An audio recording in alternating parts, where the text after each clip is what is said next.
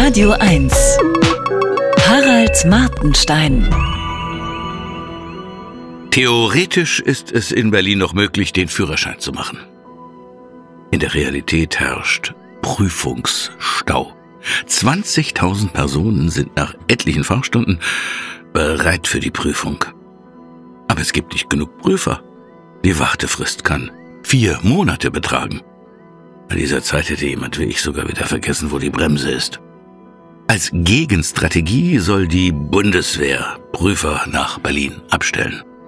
Diese könnten logischerweise nur noch in geringerem Umfang bei der Bundeswehr Prüfungen abnehmen. Ja, dort aber befindet sich ohnehin nur ein Teil des Fuhrparks in fahrbereitem Zustand. Falls Putin angreift, könnte man die russischen Panzer am ehesten durch Straßenblockaden der deutschen Bauern und ihrer Traktoren stoppen. Eine andere geplante Führerschein-Krisenmaßnahme besteht darin, die Ausbildung der Prüfer zu verkürzen. Mit einer ähnlichen Maßnahme, Straffung des Schulstoffs, wird auch schon die deutsche Bildungskrise bekämpft. Interessanterweise steigt zeitgleich die Zahl derjenigen, die in Berlin bei der Fahrprüfung durchfallen. Das sind bereits 44 Prozent. Auch beim Führerschein wird man also, ähnlich wie beim Abitur, um das Absenken des Niveaus nicht herumkommen. Links und rechts sollte man als Autofahrer aber auseinanderhalten können. Das bleibt unverzichtbar. In Berlin wird es auch schwieriger zu heiraten. In Marzahn zum Beispiel hat das Standesamt diesen Service eingestellt, aus Personalmangel. Insofern gibt es in Deutschland, anders als behauptet wird, keine Ehe für alle. In Marzahn gibt es für niemanden mehr eine Ehe.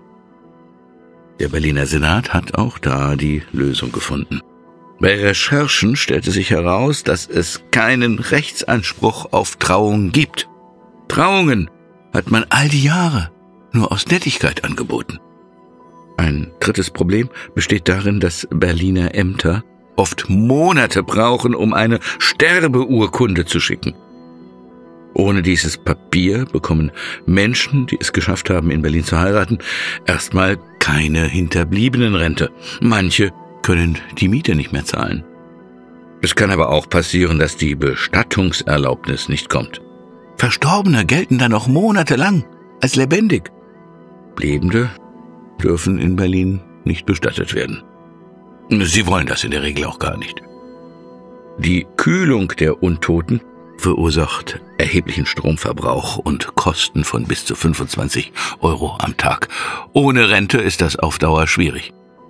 Wenn aber endlich alles beisammen ist, gilt es, Sargträger zu finden.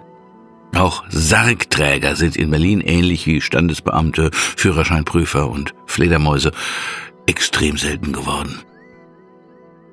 Aus dem Gesagten ergibt sich, dass man in Berlin am besten gar nicht stirbt, sofern man der Familie Scherereien ersparen möchte.